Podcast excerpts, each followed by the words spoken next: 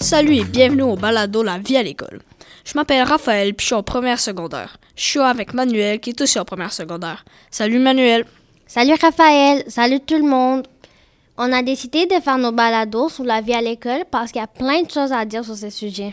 Ouais, puis on va tenter de vous en parler avec humour. Aujourd'hui, de quoi t'aimerais parler? Moi, j'aimerais parler de la cafétéria. J'aime tellement ça manger. Oh ouais. Alors, on va parler des biscuits. Quoi, les biscuits? Hein, t'as jamais goûté aux biscuits de la cafétéria?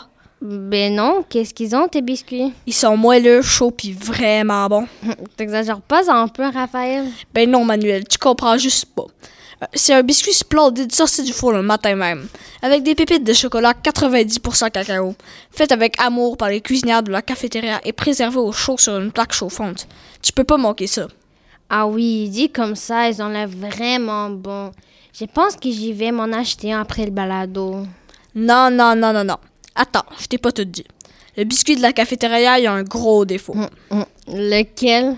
Le prix est incroyable, il coûte tellement cher, c'est horrible. C'est combien?